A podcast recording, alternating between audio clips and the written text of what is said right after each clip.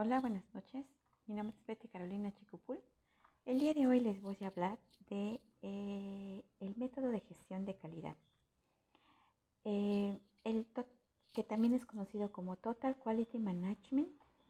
Es un método cuyo objetivo principal es que, es que los colaboradores en una compañía aseguren y tomen conciencia de la calidad en cada uno de los sectores de la organización. Se utiliza distintos rubros, como en las empresas de gobierno, en las industrias, eh, hasta en la educación. Para cumplir con esa meta, todos los miembros que forman esta organización deben trabajar en conjunto.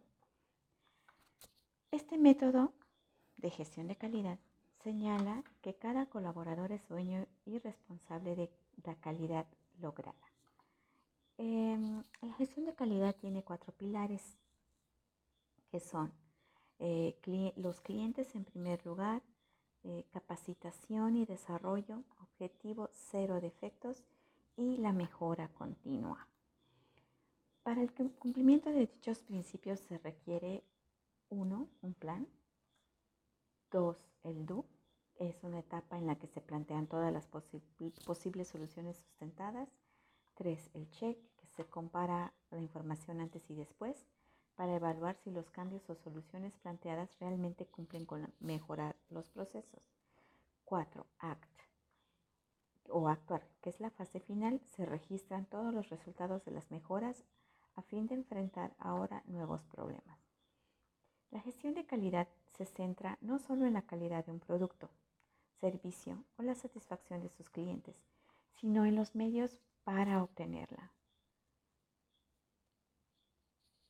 Un sistema de gestión de calidad permite mejorar los procesos, reducir desperdicios, bajar costes, costes o costeo, facilitar e identificar oportunidades de capacitación del personal, generar compromiso entre el personal, establecer la dirección adecuada de la organización. Ahora hablaremos del método FIFO. El método FIFO es un método para gestionar correctamente el inventario de un almacén. Este método adquiere su nombre por las siglas en inglés de First In, First Out, que significa el primero en entrar es el primero en salir, es decir, aquello que primero ha entrado a nuestro almacén debe ser aquello lo primero que debemos darle salida. Es uno de los métodos de gestión logística más utilizados cuando se manipulan productos perecederos ya que busca evitar que los productos alcancen su fecha de caducidad en nuestras, bueno, en las instalaciones y de esta manera se reduzcan las pérdidas por este motivo. Las ventajas y los beneficios de este método es llevar a cabo una gestión de stock en almacén por un método. Tiene estas siguientes ventajas. Una perfecta rotación de producto que asegura que el primer producto que ha entrado en la estantería industrial será el primero en salir del mismo. Prioridad a la salida de los productos más antiguos, obsoletos o con fecha de caducidad más próxima. Con ello se evita la pérdida parcial o total del valor del producto almacenado o su devaluación por fecha de fabricación. Conozcamos ahora el método Just in Time. La idea principal de este método es asignar la materia prima en la cantidad y tiempo necesario estando estrechamente relacionado con la producción por demanda. En otras palabras, es a partir de las ventas que inicia todo el proceso de producción. El Just in Time posee otros objetivos, entre ellos todas las inversiones y esfuerzos del método buscar reducir al máximo las pérdidas y los desperdicios. Se enfoca en la mejora continua de los procesos mediante la creación de políticas modernas y la estandarización de los mismos. Entregar productos o servicios al momento adecuado y para su uso inmediato, de modo que las mejoras sean continuas, se reducen las existencias y se mantenga la continuidad del proceso. La perfección del proceso de producción es sumamente necesario, pues hace que la compañía sea más competitiva en el mercado. Los conceptos de Just in Time. Como se ha mencionado, Just in Time es una filosofía de producción por lo que su objetivo principal es producir en el momento ideal y en la cantidad correcta, Sin embargo, es la solicitud del producto lo que lo impulsa todo en este proceso de producción. Por lo tanto, esta demanda puede venir de dos maneras. Externa, que es, que que es en este caso es la demanda proveniente del cliente dirigiendo así la gestión de las actividades. Em, por ejemplo, si una fábrica de telas vende pantalones a una tienda de ropa, existe cierta periodicidad en que dicho cliente pide más pantalones. Si la ropa pedida no está lista a tiempo, la tienda puede preferir comprar en otra compañía. Interna. Se trata de la demanda que tiene lugar dentro de esta compañía, es decir, el producto que tiene lugar a un proceso específico está siendo solicitado por los empleados. Por ejemplo, en la misma fábrica de ropa, el primer procedimiento que tiene lugar a ella es el proceso de cortar tela y luego el de coser botones. Por lo tanto, un sector complementa al otro, indicando que las telas deben de estar listas de manera sincronizada en el otro sector de botones. El proceso de identificación de problemas.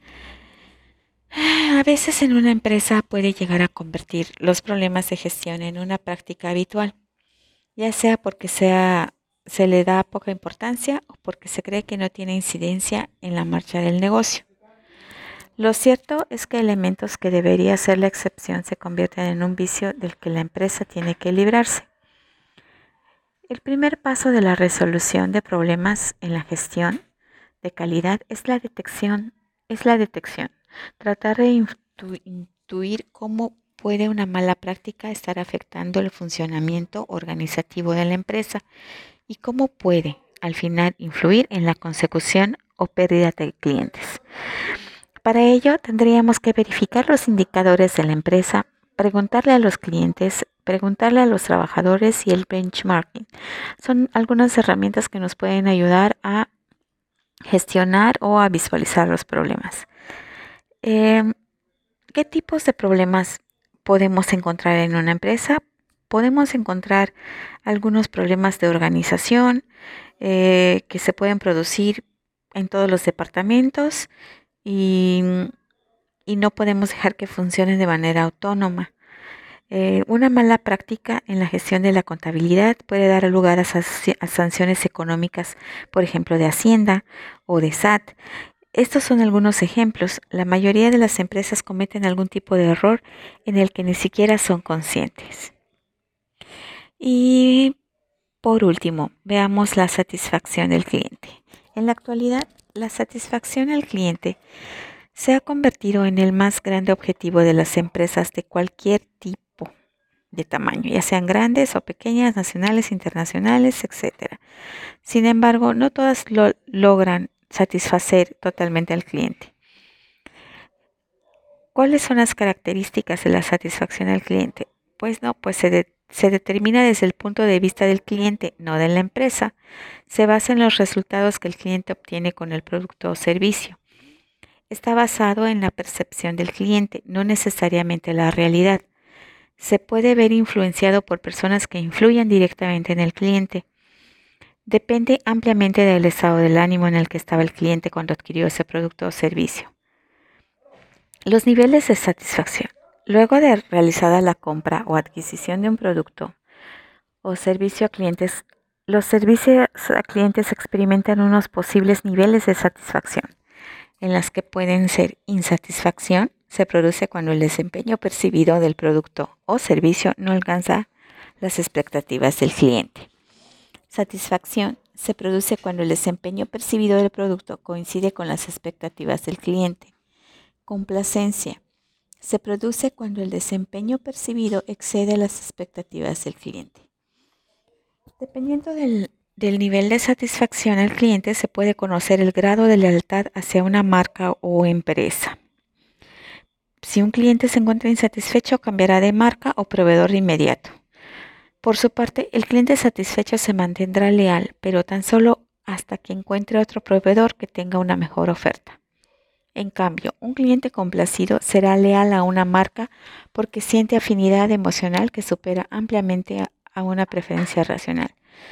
Esta satisfacción también es actualmente medible y para ello existe de igual manera programas especializados para esta medición. Bueno, esto es todo lo que es referente al entorno de la gestión de calidad. Podemos ver que, que es muy importante, pues en todos los procesos que conlleva a lograr esta calidad también podemos tener desechos que podemos corregir para lograr el objetivo. Muchas gracias.